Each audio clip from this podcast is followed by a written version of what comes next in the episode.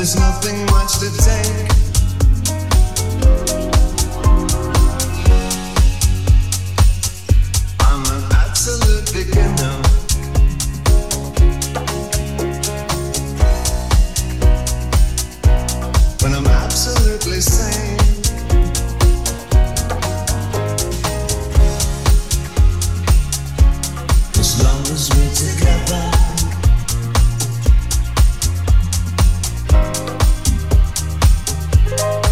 this thing goes ahead.